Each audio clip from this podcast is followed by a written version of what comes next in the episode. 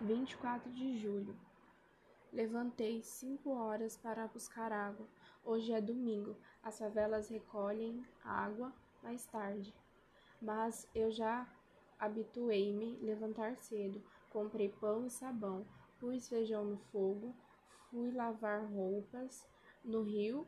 Cheguei, chegou Adair Matias, lamentando que sua mãe tinha saído e ela tinha que fazer almoço e lavar roupas. Disse que sua mãe era forte, mas que agora lhe pusera feitiço.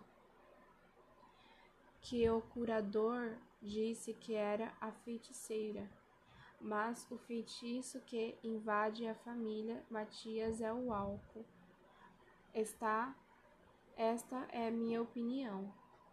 A dona Mariana lamentava que seu esposo estava demorando a regressar. Pus as roupas para quarar e vim fazer almoço.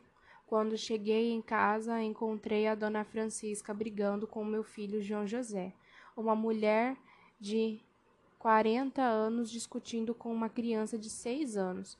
Pus o menino para dentro e fechei o portão. Ela continuou falando. Para fazer ela calar, é preciso só lhe dizer: cala a boca, tuberculosa.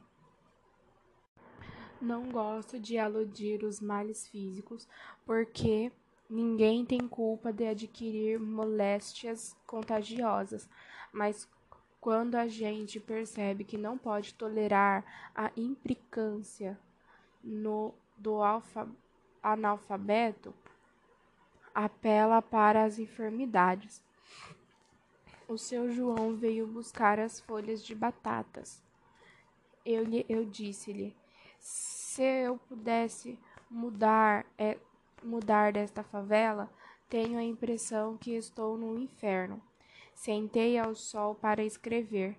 A filha da Silvia, uma menina de seis anos, passava e dizia: Está escrevendo, negra fedida.